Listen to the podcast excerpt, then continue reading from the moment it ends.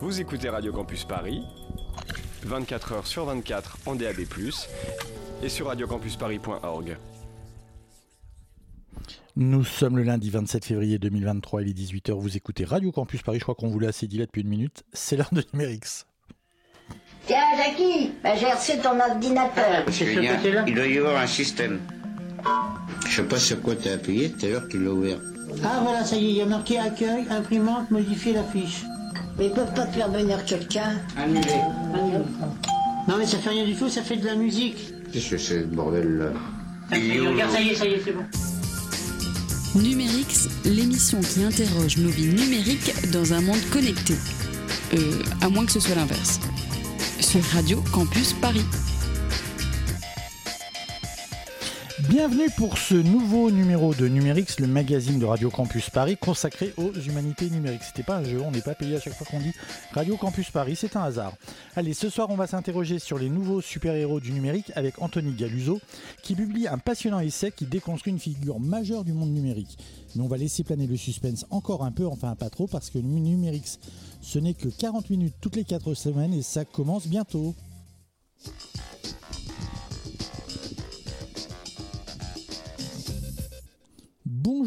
Merci d'être avec nous Anthony Galuso.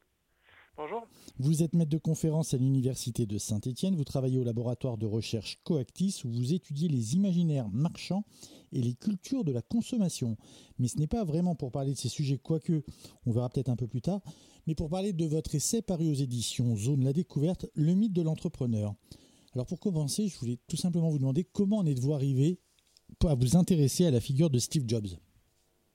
Alors c'était au moment de sa mort, euh, début des années 2010. En fait, euh, il y a eu énormément de bruit médiatique autour de, sa mort. Euh, il y avait énormément d'hommages sur les réseaux sociaux, des déclarations en pagaille du côté des, responsables politiques, mais aussi de diverses célébrités de la musique, de l'entrepreneuriat, etc et on pouvait relever toujours les mêmes euh, descripteurs, les mêmes objectifs en fait euh, dans les hommages, c'est-à-dire que c'était quelqu'un de, créateur, de visionnaire. Voilà, il y avait en fait euh, un spectre au niveau du vocabulaire qui était assez, assez, réduit, assez étroit. En fait, on revenait toujours sur les mêmes éléments de langage et ça m'a donné l'idée euh, qui, est resté dans un coin de ma tête, euh, d'essayer d'en savoir plus et de creuser un peu euh, cette figure de l'entrepreneur dans l'imaginaire national américain notamment. Mais, à l'époque, vous n'aviez pas l'idée de, déconstruire, si je peux utiliser ce mot, la figure de l'entrepreneur? Bah, à l'époque, j'avais juste remarqué qu'il y avait une héroïsation. J'avais remarqué aussi que ça agaçait ceux qui, en fait, étaient des commentateurs de droite. Je me rappelle d'une d'une d'une réaction d'Éric Zemmour qui était sur RTL à l'époque, si je me rappelle bien, qui déplorait le fait qu'on héroïsait euh, des entrepreneurs aujourd'hui, alors que tantôt, enfin, euh, traditionnellement, on héroïsait des hommes d'État, euh, des guerriers, etc. Et j'ai bien remarqué effectivement que c'était les mêmes ressorts, c'est-à-dire qu'on est sur un prisme extrêmement individualisant et on est sur un patron, un schéma narratif qui reprend aux épopées, aux mythologies, etc. Donc j'avais juste eu cette idée-là que j'ai laissée dans un coin de ma tête, parce que j'étais sur d'autres recherches à l'époque. Et euh, j'y suis revenu dernièrement, en fait, euh, en, creusant, en voyant notamment apparaître euh, une des nouvelles figures de l'entrepreneur américain qui est Elon Musk dans les années 2010.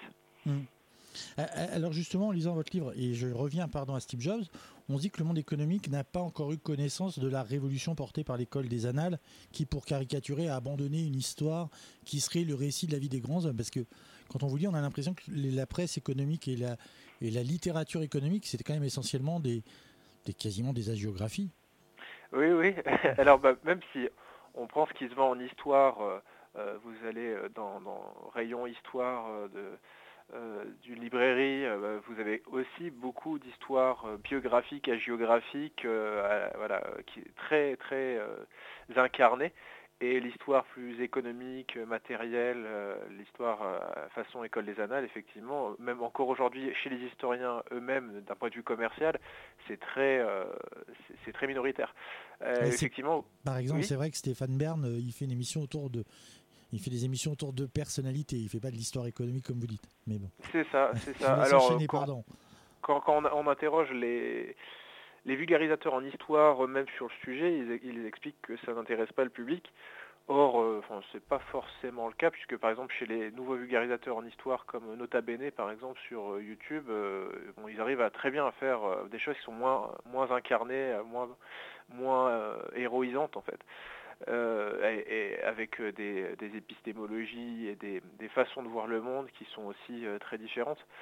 Voilà, donc effectivement en économie, dans la presse économique, la presse magazine, la grande presse, on est souvent sur des figures, des, des iconoclastes, des rebelles et des héros, effectivement, des gens qui, en fait, à travers lesquels on va ra- raconter l'histoire d'une industrie et qu'on va, qu'on va raconter sous un mode extrêmement euh, trompeur, fallacieux, puisque tout doit intervenir par, euh, par leur action et par leur action singulière. Alors que quand on connaît effectivement la façon dont fonctionne l'économie, notamment l'économie dans ces, euh, industries de haute technologie, on sait que ce sont des écosystèmes extrêmement complexes et que c'est très difficile de savoir enfin c'est impossible en fait, c'est pratiquement impossible de savoir d'où viennent les idées, euh, quel individu a le plus contribué à la mise en application de telle idée, euh, à l'émergence de tel produit, parce qu'on est dans des équipes extrêmement vastes avec des écosystèmes complexes, des chaînes de sous-traitants, de fournisseurs, euh, qui chacun ont leur spécialisation. Mais ce que vous montrez très bien au début de votre livre, et, j'ai trouvé la démonstration vraiment impeccable, c'est qu'on peut raconter quatre histoires différentes sur la création d'Apple. Alors je vais peut-être pas vous demander de raconter les quatre, mais peut-être d'en raconter une alternative. Par exemple, celle qui fait qu'il fréquente, qu'il fréquentait un, club de, techniciens et où pour le coup il a plus du tout un rôle majeur. Celle que vous voulez, je vous laisse faire. Oui, alors effectivement, une des grandes parts des mythes entrepreneuriaux, c'est la scène fondatrice. hein. C'est vraiment euh, quelque chose qui revient très souvent. Et la scène fondatrice nous donne souvent à voir l'entrepreneur dans tout son dénuement, euh, qui crée à partir de rien, donc à partir du garage. Alors le, mythe du garage, le, récit fondateur du garage, c'est très très fréquent, et notamment quand on raconte l'histoire d'Apple et de Steve Jobs, ils ont- sont censés avoir créé Apple dans un garage en Californie. Euh, en fait, on se rend compte qu'à chaque fois, on est sur des constructions très arbitraires, à chaque fois qui, véhiculent un sens bien particulier et une idéologie bien particulière, très individualisante, euh, et qui charrie l'idée selon laquelle, en fait, les, gens créent à partir de, de rien, à partir simplement de leur talent et, et de leur capacité propre, innée. Euh, en fait, à chaque fois qu'on raconte l'histoire d'une entreprise, on peut rencontrer 10 différents, puisqu'effectivement, quel moment faut-il raconter, euh, à quel moment faut-il vraiment dater la naissance d'une entreprise, euh, au moment du premier contrat, de la première commande, du premier prototypage, de, la finalisation administrative, administrative, etc. on, a, on a tout un ensemble de moments, mais les moments qui sont les plus souvent rapportés dans l'histoire d'Apple, par exemple, c'est effectivement les deux Steve qui créent euh, euh, Apple dans un garage en répondant à une première commande. Or, effectivement, il y a des alternatives. On peut très bien expliquer qu'Apple est né chez Hewlett Packard un soir où euh, Steve Wozniak, en fait, les soirs où il travaillait. Steve son- Wozniak, je précise juste que c'est l'associé. hein. Oui, c'est ça. C'est l'ingénieur. C'est. Il y a deux Steve, Steve Jobs et Steve Wozniak qui est, qui est l'ingénieur qui a créé les deux premiers Apple, Apple 1 et Apple 2, euh, qui ont été vraiment fondateurs euh, dans euh, les premières années de prospérité de l'entreprise. Et euh, voilà, il était en fait ingénieur chez Hewlett Packard et il profitait des installations des équipements de Hewlett Packard pour créer ses propres prototypes d'ordinateurs personnels. Donc ça c'est une première alternative. Une deuxième, euh, ça va être euh, le Homebrew Computer Club, qui était un club d'informatique euh, de, Californie, de, de- Silicon Valley, où euh, qui était un ingénieur spécialisé dans les calculatrices, s'est reformé, remis à niveau euh, pour euh, en fait euh, mettre au point son premier ordinateur personnel, son, premier prototype, l'Apple 1. Et voilà, et en fait, il a bénéficié du savoir et de l'intelligence collective de cette association d'ingénieurs anarchistes pour se remettre à niveau et pour avoir les idées qui lui ont permis de créer le premier prototype Apple. Quand, on vous lit, quand, on vous écoute, vous, nous expliquez qu'on oublie finalement les conditions socio-historiques qui font qu'à un moment donné, une invention apparaît et qu'il n'y a pas forcément une seule personne qui a un moment précis à cette idée. Si je vous ai bien compris, vous pensez que si Steve Jobs n'avait pas été là chez Apple, quelqu'un d'autre l'aurait fait, ou il y a quand même une part d'histoire d'Apple qui lui est propre? Euh, euh, c'est toujours difficile de faire de l'histoire fiction. Ce qui est sûr, c'est que euh, Apple est une des premières entreprises à se structurer, à rentrer dans une phase d'hypercroissance dans l'industrie de la micro-informatique. Il y en avait d'autres à l'époque qui étaient plus connus encore comme Commodore. donc, ce qui est structurant en fait dans, l'émergence de nouvelles industries et, en fait du côté consommateur, dans l'apparition de nouveaux, objets de consommation, ça peut être les premiers ordinateurs personnels fin des années 70, début des années 80, ça peut être aussi les premiers smartphones ou les premiers baladeurs MP3, voilà. peu importe. En fait, ce qui est crucial, c'est pas euh, qui va avoir l'idée, puisque l'idée, elle est, dans les têtes depuis des décennies, voire plus, euh, puisqu'en fait, on est capable d'imaginer tout un ensemble de produits. Ce qui est crucial, c'est la, capacité que l'on a euh, à un niveau collectif de faire advenir ces produits, d'un point de vue technique, massivement et à bas coût. Donc il faut tout un ensemble de composantes, il faut tout un ensemble de, de prérequis, si vous voulez. Et en fait, l'entrepreneur, il s'auto-génère pas, quoi, finalement. C'est-à-dire qu'en fait, ce qu'on appelle l'entrepreneur, c'est souvent l'individu qui va saisir l'opportunité au moment d'une fenêtre, au moment où s'ouvre une fenêtre d'opportunité. Alors soit si c'est un, intrapreneur dans une grande entreprise déjà structurée euh, bah, pour mobiliser cette grande entreprise sur ce nouveau marché, ou alors celui qui va créer son entreprise au moment où on est déjà sur une phase en fait euh, euh, très peu mature du marché, c'est-à-dire qu'on est, sur les moments pionniers avec voilà le, marché qui commence à se développer et qui attire pas encore pour le moment les très grandes entreprises. Donc on a tout un ensemble de petites entreprises qui émergent et qui développent un nouveau marché, une nouvelle industrie. Et en fait, euh, si elles sont en capacité de le faire, c'est parce qu'il y a une opportunité à saisir, justement, qu'il y a une opportunité euh, en termes de fenêtre technologique, c'est-à-dire mm. euh, tout un ensemble de fournisseurs, tout un écosystème est désormais en capacité de fournir les composantes, les éléments, la technologie qui va permettre de produire et de commercialiser massivement pour la première fois ce type d'objet. Mais souvent, on se le représente comme une vision, c'est-à-dire on raconte souvent que si Apple a sorti en premier, euh, par exemple, le baladeur MP3, ce qui est faux, hein, puisque depuis euh, fin des années 90, il y avait déjà d'autres entreprises euh, qui commercialisaient des baladeurs MP3 et des baladeurs digitaux. On s'imagine souvent que c'est parce que c'est Steve Jobs qui a, su se projeter dans l'avenir et comprendre que les baladeurs cassettes et CD étaient extrêmement peu pratiques et dépassés d'un point de vue technologique. Or, euh, on sait que dès la fin des années 70, euh, le lecteur digital, ce qu'allait devenir euh, l'iPod, avait déjà été dessiné par un ingénieur britannique. En fait, cette histoire, illustre le fait que ce n'est pas un problème d'imagination. Généralement, les gens qui ont une culture ingénieure euh, savent imaginer tout un ensemble de produits, savent en fait euh, euh, aller au-delà du présent et pour, pour, essayer d'anticiper un peu quels vont être les, le futur, la miniaturisation, la digitalisation, etc. Ils savent très bien le faire. Ce qui est limitant en fait, c'est les contraintes technologiques qui sont elles-mêmes adossées mmh. sur un savoir physique et chimique. On a beaucoup parlé avec cette vague numérique depuis maintenant, une, euh, maintenant ça fait presque 20 ans, hein, de la notion de destruction créatrice. Schumpeter, l'économiste autrichien, influencé, j'ai découvert par la philosophie hindoue en vous, lisant. C'est celui qui vient changer le monde porté par une idée. Donc c'est un peu, c'est cette notion-là que vous remettez en cause. Oui, c'est ça. C'est qu'il y aurait après, c'est un peu des grappes d'entrepreneurs, parce que je crois qu'il y, a chez Schumpeter cette idée de grappe d'innovation. Là, il y a un peu une idée de grappe d'entrepreneurs. Il y en a plusieurs. Hein. Il n'y en a pas qu'un à la fois. Oui, puis surtout, euh, il n'y a, pas que l'entrepreneur lui-même. C'est-à-dire que dans les mmh. conceptions communes en économie, dans les théories économiques dominantes, l'entrepreneur, c'est celui qui est au centre. Pourquoi? Parce que c'est celui qui va réaliser des combinaisons. En fait, il va euh, en fait mettre en relation euh, tel, tel groupe de commerciaux avec tel groupe d'ingénieurs. il va aller chercher des fournisseurs, il va aller chercher des distributeurs, etc. En fait, il va, il va organiser l'entreprise en fait. Et euh, c'est en cela, en tant que en fait orchestrateur, euh, grand combinateur, en fait, qu'on le met au centre du processus de création en économie selon les, les conceptions schumpeteriennes. En fait, c'est très arbitraire, c'est-à-dire qu'on pourrait raconter la même histoire avec un autre centre. On pourrait prendre pour centre le marketeur ou comme centre l'ingénieur. Ou le financier. ou le financier, effectivement effectivement, qui est encore plus invisibilisé dans ces, dans ces récits. Non, ce qui va être au centre du récit, c'est l'entrepreneur. C'est l'idée qu'en fait, il est le point de départ, il est euh, celui par qui tout passe et sans lequel rien ne se passe. Et alors qu'en fait, effectivement, si on le substitue à d'autres acteurs, on peut faire exactement le même constat, puisque tous les éléments, toutes les spécialisations, tous les métiers, toutes les missions sont nécessaires à, euh, l'innovation, en fait, et à l'innovation industrielle.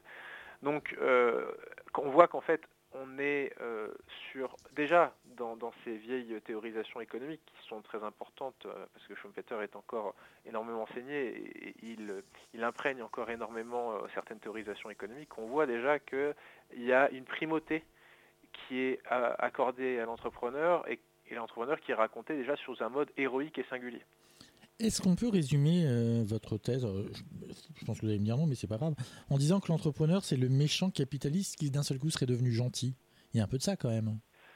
C'est pas tout à fait ça, mais euh, on s'en approche. Il y a une figure duale, en tout cas, c'est-à-dire ce que j'ai fait pour expliquer un peu aux éditeurs, ce que j'ai fait en fait euh, dans ce livre, c'est que j'ai pas simplement, c'est pas un essai, c'est-à-dire dans le sens où j'ai pas simplement articulé des, préjugés euh, ou des, idées, des, intuitions.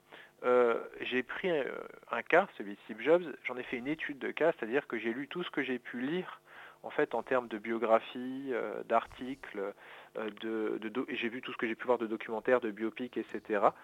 sur euh, Steve Jobs. Et j'ai essayé de voir, de faire une analyse thématique, c'est-à-dire de voir quels étaient les éléments qui revenaient le plus souvent et quels étaient au contraire les, motifs que l'on voyait très peu souvent apparaître euh, les scènes qu'on nous dépeignait le plus souvent et les scènes qui, au contraire, on pouvait très bien imaginer et qu'on pouvait très bien se représenter à partir de la littérature scientifique, l'histoire de l'informatique, l'histoire du digital, etc., mais qui n'étaient jamais représentées dans cette littérature euh, bien plus euh, commune et grand public que sont voilà, les, biographies, les articles de presse, etc. Et j'ai remarqué tout un ensemble de choses dont je parle dans le livre, et une de ces choses, c'est effectivement l'opposition classique qu'il y a entre deux personnages. D'un côté, l'entrepreneur, un homme non pas motivé par l'argent, mais par le fait de faire advenir le progrès humain à travers la technologie, le fait d'être animé par un projet quasiment humaniste, mmh. ça c'est entrepreneur, et en face on a le capitaliste, l'homme d'argent, l'homme d'affaires, qui est motivé uniquement par la domination, domination économique, l'appât du gain, euh, le fait de, triompher sur les marchés en prenant des parts de marché, en engloutissant les marchés. Et euh, ça, chez Steve Jobs, à la fois chez ses admirateurs, ses fans, ses turiféraires, mais aussi chez lui-même, hein, la façon dont il s'est raconté, c'est très fort. Steve Jobs, les 20 premières années de sa carrière, il s'est défini en opposition euh, à son némésis qui était euh, Bill Gates. D'ailleurs, la, mauvaise réputation de Bill Gates aujourd'hui, à mon avis, découle beaucoup de la propagande personnelle et corporate d'Apple, de Steve Jobs et d'Apple à son propos. C'est-à-dire le décrire sans cesse comme en fait un capitaliste avide, alors que Steve Jobs, lui, se, présentait comme un artiste euh, et un humaniste qui était là pour faire advenir le beau. Oui, et, rebelle, parce que c'est ça aussi, c'est qu'on peut imaginer le grand patron d'industrie, le grand capitaine d'industrie comme quelqu'un finalement d'assez conventionnel, le, costume trois pièces, la cravate, et en face il y a le rebelle en, jean t-shirt. Oui, oui, exactement. Et c'est là justement, c'est par là qu'on explique à travers tous ces récits et qu'on sous-entend que le capitalisme, le libre marché, euh, le fait de se prouver et de s'éprouver par la concurrence, c'est un système vertueux, puisqu'effectivement, euh, in fine, on voit, se, propager tout un ensemble d'hommes d'affaires, de capitalistes qui vont ruser sur le marché, s'accaparer les marchés et, et, contribuer à leur sclérose, mais très régulièrement surgit le héros, le héros entrepreneurial, qui va en fait donner un coup de pied euh, dans, tout ça et qui va en fait régénérer le marché par une innovation radicale et par une rébellion en s'opposant. Alors euh, dans, le, storytelling de Steve Jobs, c'était d'abord IBM puis par Microsoft, hein, c'est-à-dire d'être le caillou dans la chaussure, celui qui va en fait contraindre les autres, euh, ces monstres, ces grands monstres industriels immobiles au mouvement euh, par en fait euh, euh, une action disruptrice et, c'est cette figure héroïque de l'entrepreneur qui va guider le marché, qui va lui assurer son dynamisme et sa vertu. Alors il me semble que comme vous le notez, à un moment il y a eu d'autres dirigeants stars bien avant Jobs ou, ou même Zuckerberg avec le film The Social Network. Mais leur particularité à cela, c'est que ce sont aussi devenus des personnalités de la pop culture. Et il y a d'autres exemples, je pense par exemple à la série qui a été faite autour des, des, deux fondateurs, enfin du fondateur et de son épouse de WeWork dans, dans la série qui est diffusée, qui s'appelle WeCrash, qui par, par une ironie de l'histoire est, est diffusée sur, euh, sur Apple TV. Uh-huh. C'est c'est cette euh, comment dire cette euh, ce mélange entre l'économie et la pop culture. Comment vous l'interprétez? En fait, c'est au moment où les stars deviennent elles-mêmes des milliardaires que les milliardaires deviennent des l'équivalent des rockers? Alors c'est plus ancien qu'on l'imagine. Euh, comme je l'explique dans, le livre, je fais l'histoire de la et la généalogie de la figure de la célébrité entrepreneuriale. Et en fait, à partir du moment où il y a des célébrités, il y a des célébrités entrepreneuriales. Ça fait partie du paysage des célébrités. C'est moins neuf qu'on se l'imagine. C'est juste qu'on a oublié des vieilles figures entrepreneuriales célèbres comme Andrew Carnegie ou euh, Thomas Edison. Mais voilà, c'est des figures qui étaient déjà euh, qui étaient déjà à la fin du 19e siècle, au moment où en fait devient technologiquement possible euh, l'existence de célébrités planétaires. C'est-à-dire que pour qu'on ait une économie de la célébrité, et ça, apparaît simplement fin, fin 19e siècle, pas avant. Pourquoi? Parce qu'il faut, faut avoir des, médias de masse. Il faut être capable d'échanger de l'information à l'échelle mondiale et de la propager à très bas coût de manière à ce que euh, ensuite euh, tout cet imaginaire, alors ces textes, ces déclarations, ces interviews reproduites, mais aussi ces images, hein, les progrès de la reproductibilité des images et de, leur diffusion à bas coût à travers les chromolithographies, les illustrations. Voilà, on connaît en France euh, tout un ensemble de références à ce niveau-là sur les journaux, les illustrés de la fin du 19e siècle ils vont permettre de construire un imaginaire, on l'a souvent dit, un imaginaire national. Hein. c'est par là que l'imaginaire national, la conscience nationale française et autres va être travaillée euh, par, cette, uniformisation du langage, uniformisation aussi euh, des sujets de conversation, des références culturelles. On va faire une communauté imaginée, comme disait Bénédicte Anderson, c'est-à-dire qu'on va euh, en fait constituer une communauté à distance à travers nos lectures. Mais c'est dans ce contexte aussi qu'émerge la célébrité entrepreneuriale, dans, dans ce, nouveau théâtre social qui va animer euh, les imaginaires à partir de la fin du XIXe siècle, il y a aussi l'entrepreneur euh, à côté de l'homme d'État, à côté du musicien, à côté de l'artiste.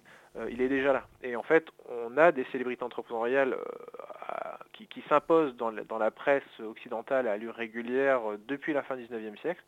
Et effectivement, là, dernièrement, on est concentré sur Elon Musk. Il y a une quinzaine d'années, c'était plutôt sur Steve Jobs. Mais avant cela, voilà, on a eu euh, Walton de, Walmart, on a eu Kroc de McDonald's, on a eu Rockefeller, euh, Carnegie et Morgan fin 19e siècle. Ok, on écoute un peu de musique et puis on se retrouve tout de suite après. A tout de suite, Anthony Galuso. Je rappelle que vous êtes l'auteur du Mythe de l'entrepreneur aux éditions Zone. A tout de suite.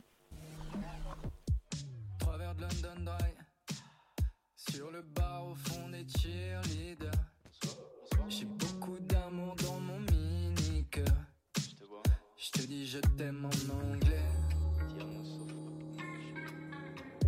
Si tu m'accompagnes, garderas-tu cent fois dans l'ascenseur?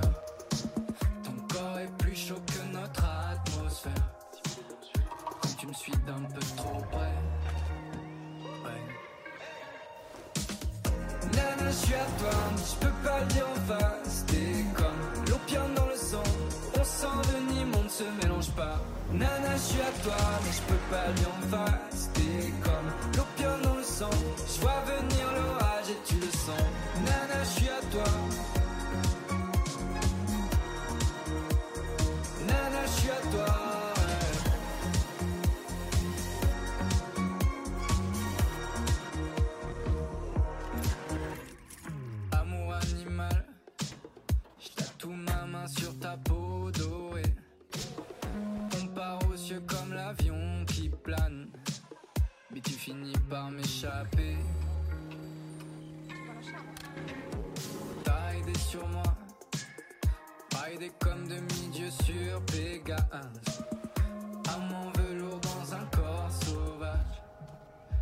Qu'on va recommencer.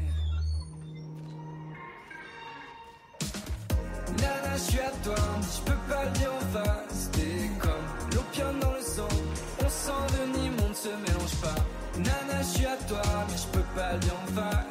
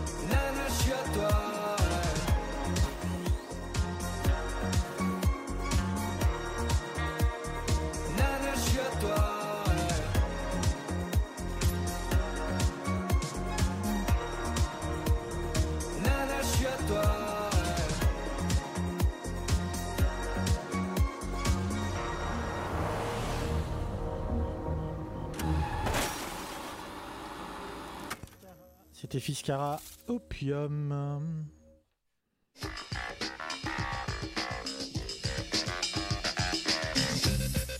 Alors, on parle toujours du mythe de l'entrepreneur avec Anthony Galuso, euh, livre qui est apparu aux éditions Zone La Découverte. Merci d'être avec nous, Anthony.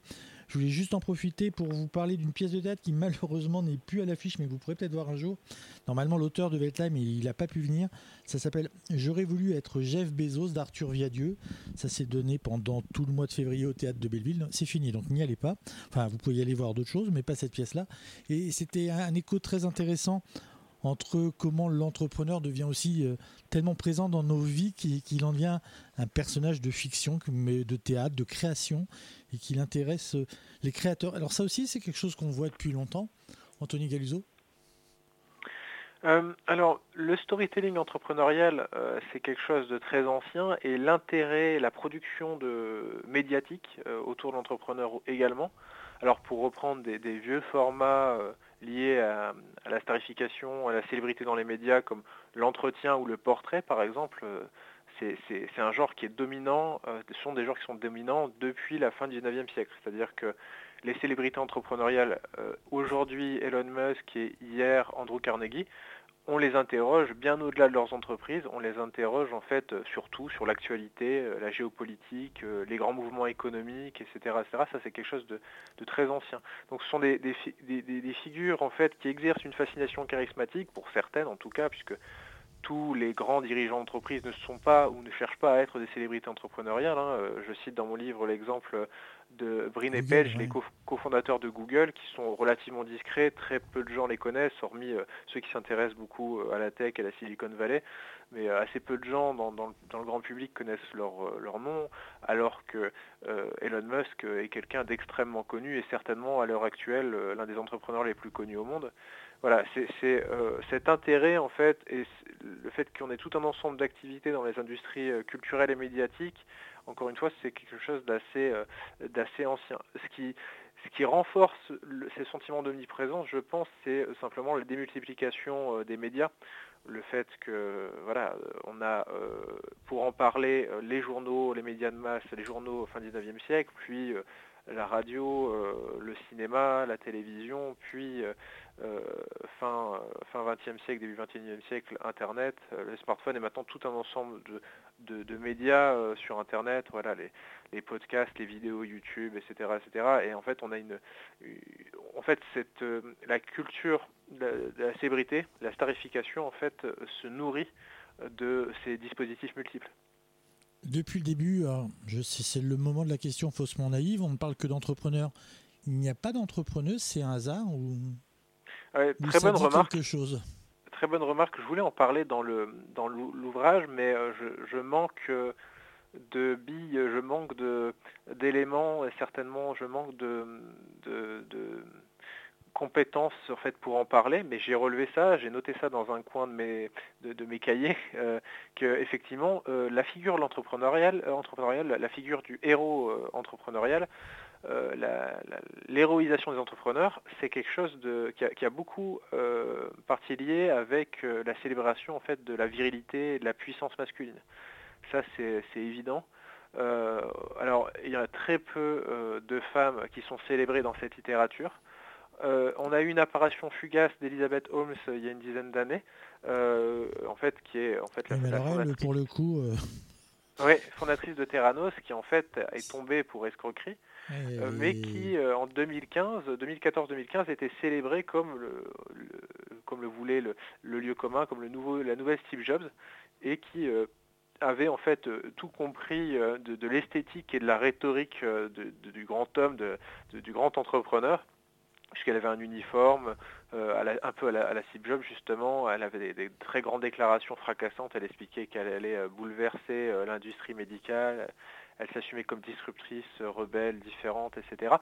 Et alors, ce qui est, pour reboucler un peu sur la, question des hommes, de la masculinité, ce qui était euh, intéressant, c'est que pour, euh, semble-t-il, asseoir son autorité, euh, elle travaillait sa voix, elle travaillait à parler avec une voix beaucoup plus grave, beaucoup plus profonde. Et ça a été relevé par la suite des gens ont remarqué qu'en fait elle, modifiait sa voix pour avoir une posture, semble-t-il, plus masculine. Euh, toujours est-il que voilà, ce qui est certain, euh, au-delà de ce cas et de cette anecdote, c'est que euh, la célébration de la puissance entrepreneuriale a beaucoup lié, est très, est très liée, a beaucoup à voir avec en fait la célébration de la puissance virile. Alors votre essai, votre ouvrage, c'est une critique, une déconstruction, comme je disais au début, de la figure de l'entrepreneur, mais je me suis demandé si ce n'était pas aussi une critique très très dur du travail des journalistes parce qu'on lit dans les extraits que vous rapportez des, choses dont moi je me suis difficilement remis. C'est pire que la vie des saints dans la tradition la plus saint-sulpicienne des saints-sulpiciennes. oui, alors. Ça vous a surpris, vous, ce que vous avez Parce que j'ai pas, j'ai pas noté de passage particulier, mais il y a des moments où c'est tout juste, ils guérissent, guérissent pas les malades quand même, les, ces, gens formidables. C'est vraiment des héros. Oui, euh, alors effectivement, euh, parfois on est. Sur des commentateurs qui sont complètement ébahis et, euh, qui semblent être d'une naïveté euh, confondante dans leur célébration. Euh, on touche parfois au ridicule, effectivement. Alors, je me suis aussi amusé hein, à mettre en avant certaines de, ces, citations en exergue au, détour de mes, mes sous-chapitres. alors, effectivement, journaliste, c'est une catégorie bien vague. c'est comme entrepreneur, hein. c'est une très grande catégorie où se côtoient des acteurs qui n'ont pas forcément grand-chose à voir les uns avec les autres un journaliste du Monde Diplo ou un journaliste chez euh, Wired aux États-Unis. C'est deux types de journalistes très différents avec euh, des cadres interprétatifs bien bien distincts, euh, qui, ne s'intéressent pas aux mêmes objets, qui n'en parlent pas de la même façon en tout cas. Voilà, donc alors effectivement, les, journalistes qui couvrent les sujets de la tech, notamment aux, États-Unis, et qui, qui, officient dans la grande presse du, type Le Time ou dans une presse un peu plus spécialisée comme Wired ou Wall Street Journal, etc., ils ont tous en commun euh, d'être euh, en fait des libéraux passionnés par le marché, euh, par l'innovation, par la vie industrielle, par l'entrepreneuriat et par toute l'idéologie qui est véhiculée en fait à travers à travers ces univers. Et donc, c'est des, des, journalistes qui ne sont pas forcément très sceptiques à la base par rapport à tous ces récits, ou s'ils le sont, qu'on puisse dire, oui. ils ont bien internalisé, en tout cas s'ils le sont, que ce qu'attendent leurs lecteurs et leurs chefs euh, dans les rédactions, c'est c'est pas de la, déconstruction et de l'analyse euh, systémique des écosystèmes euh, entrepreneuriaux et de, de, voilà, pas une reconstitution socio-historique des processus industriels. C'est pas ça, c'est de l'histoire, la petite et de la grande histoire autour de figures héroïques. Et donc ils essayent souvent de trouver des bons clients et Steve Jobs était un bon client, Elon Musk est un bon client, et c'est en cela aussi qu'il euh, y a ce pacte euh, et cette relation symbiotique, c'est-à-dire euh, ce sont des personnages dont, la presse va beaucoup parler parce qu'on sait que ça va faire des vues, du clic, de, des ventes, etc. et, et voilà, ils auront tout un ensemble d'histoires, d'anecdotes et de déclarations fracassantes à apporter au public très régulièrement. Et euh, inversement, euh, du côté de l'entrepreneur qui sait se vendre et qui sait euh, incarner cette figure iconoclaste qui, qui, intéressera le public et les journalistes, c'est très intéressant pour lui parce que ça lui permet de placer ses produits de représenter sa marque, de faire vivre sa marque, d'augmenter sa notoriété personnelle à lui, et donc sa valeur sur le marché des, CEO, des, des, présidents, des directeurs d'entreprises, et euh, la valeur de son entreprise et des projets qu'elle porte. Et on, voit, on, le voit énormément chez Elon Musk. Hein. Elon Musk est quelqu'un qui fait parler de des multiples entreprises qu'il est censé diriger. Il est censé diriger simultanément cinq, au moins cinq entreprises en deux fronts. Euh, et euh, puisqu'il n'y a, pas, simplement SpaceX, hein, il y a tout un ensemble d'autres entreprises, Tesla notamment. Euh, et en fait, là, le modèle économique est encore plus abouti, c'est-à-dire qu'il va en fait être une espèce de, représentation médiatique, d'incarnation médiatique et publicitaire de tout un ensemble de projets, et il va contribuer à entretenir une bulle financière euh, autour euh, de ces entreprises qui vont se valoriser en fait sur les marchés financiers euh, grâce à toute la publicité gratuite qu'il génère par, par ces interventions médiatiques. Il y a aussi un paradoxe que vous montrez très bien, c'est qu'on les interviewe, mais on ne les interviewe jamais sur ce qui se passe dans les entreprises. Mais je vois mm. le temps passer et je ne voudrais pas qu'on se quitte sans avoir parlé d'un point qui, moi, me semble important. C'est quel est le rôle de ces histoires dans, dans la société? Qu'est-ce que ça dit du système social? Moi, j'ai eu l'impression à vous dire que finalement, le, récit de l'entrepreneur, ça sert surtout à cacher que finalement rien ne change dans le système social. Alors effectivement, euh, quand on célèbre des gens, euh, des individus pour leur talent et qu'on va expliquer que ils doivent leur carrière et leur parcours à leur talent incroyable, leur mérite. Effectivement, on est sur une, c'est ce qui, qui sous-tend la plupart des récits des célébrations entrepreneuriales et le mythe de l'entrepreneur repose là-dessus. Mais on est sur la négation effectivement de, l'homme en tant qu'être social, en tant qu'être déterminé. Euh, on est sur une posture antisociologique et antimatérialiste où on considère que euh, les, individus sont des espèces d'apparitions spontanées qui vont puiser en eux-mêmes une flamme qui leur permet d'évoluer et, et, en fait on, est sur une représentation aussi du marché comme un espace démocratique. Le marché comme un ultime et infaillible opérateur de justice qui, loin de perpétuer l'hérédité et l'injustice, va au contraire récompenser chacun à la hauteur de son mérite, donc c'est vraiment l'instrument démocratique par excellence, et va faire triompher les méritants, les talentueux. Donc c'est une espèce de conte moral où on nous raconte que chacun est comptable de ses réussites et de ses échecs, et chacun finalement est à sa place, c'est le, monde, euh, est, euh, est euh, tout à fait... Dans, enfin, tout se passe dans l'ordre des choses en fait. Et, euh, et, en fait, symétriquement, euh, bien sûr, on peut en déduire euh, aussi un discours sur les imméritants, hein, c'est-à-dire que bah, si vous méritez votre réussite, vous, vous méritez aussi votre, votre non-réussite. Et en fait, dans ces discours-là, ce qu'on peut lire, c'est que certes, on n'est pas, et, ça, ça rejoint toute une littérature américaine euh, depuis la fin du 19e siècle au moins, avec l'émergence de ce qu'on appelle la littérature de développement personnel, fin du 19e siècle, c'est la même idéologie. C'est l'idée qu'on va vous répéter que certes, euh, vous ne décidez pas, vous n'avez pas de prise sur là où vous allez naître. En fait, vous n'avez pas de prise sur votre héritage. Donc euh, peut-être que vous allez naître pauvre dans, dans, un lieu ou une famille, voilà, sans opportunité, sans capitaux mais on vous explique que vous êtes toujours responsable de là où vous allez aller et, responsable de votre trajectoire. Alors, peu importe là d'où vous partez, en fait, euh, vous pouvez tous euh, en fait parvenir à être le plus grand entrepreneur au monde, euh, puisque on est tous, on serait tous agis par la volonté, l'énergie, une espèce de force immanente comme ça, qu'il qui, qui, faudrait travailler à révéler en soi-même.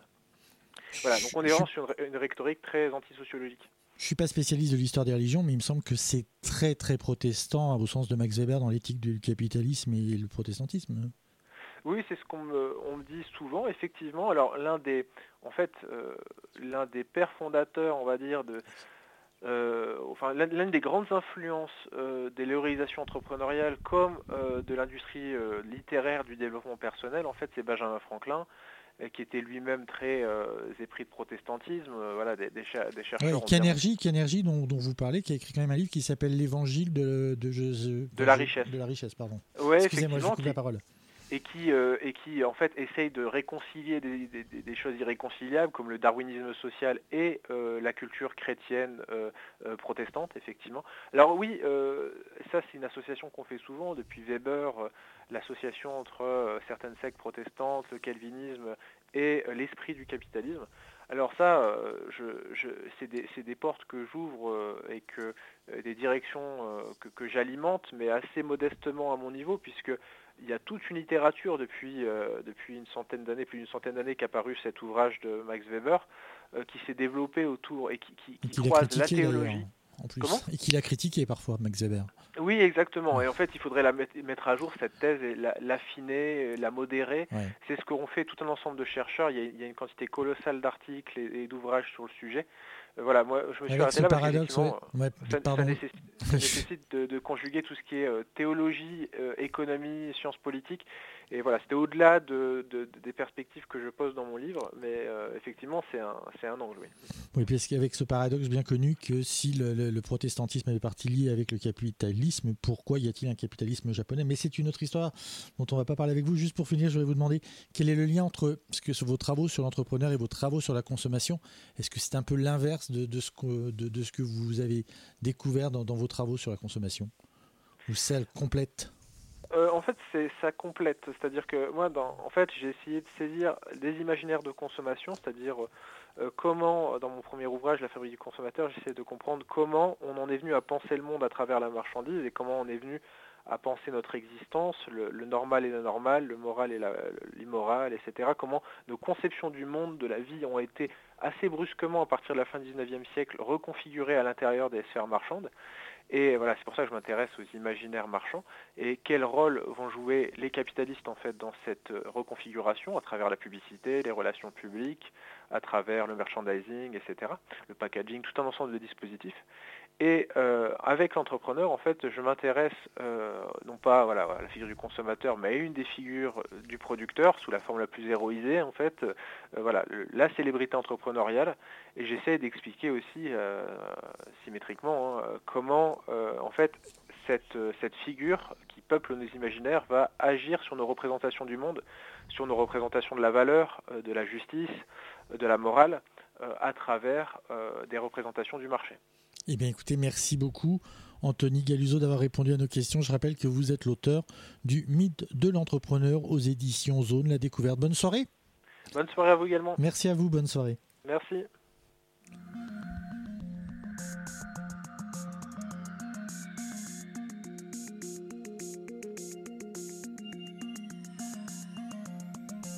Voilà, c'était Numérix, préparé, présenté par Christophe réalisé par Alison. Vous pouvez retrouver cette émission, ce podcast euh, sur le site de Radio Campus Paris, rubrique numérique, ainsi que les numéros précédents. Numérique, c'est dans 4 semaines. Normalement, ce sera déjà le printemps dans 4 semaines. Mais comme vous le savez sûrement, il n'y a plus de saison et Alison est bien d'accord avec moi. Et à 19h, vous retrouvez la matinale de Radio Campus Paris 10 dans à peine 18 minutes. Alors, restez à l'écoute. Bonne soirée.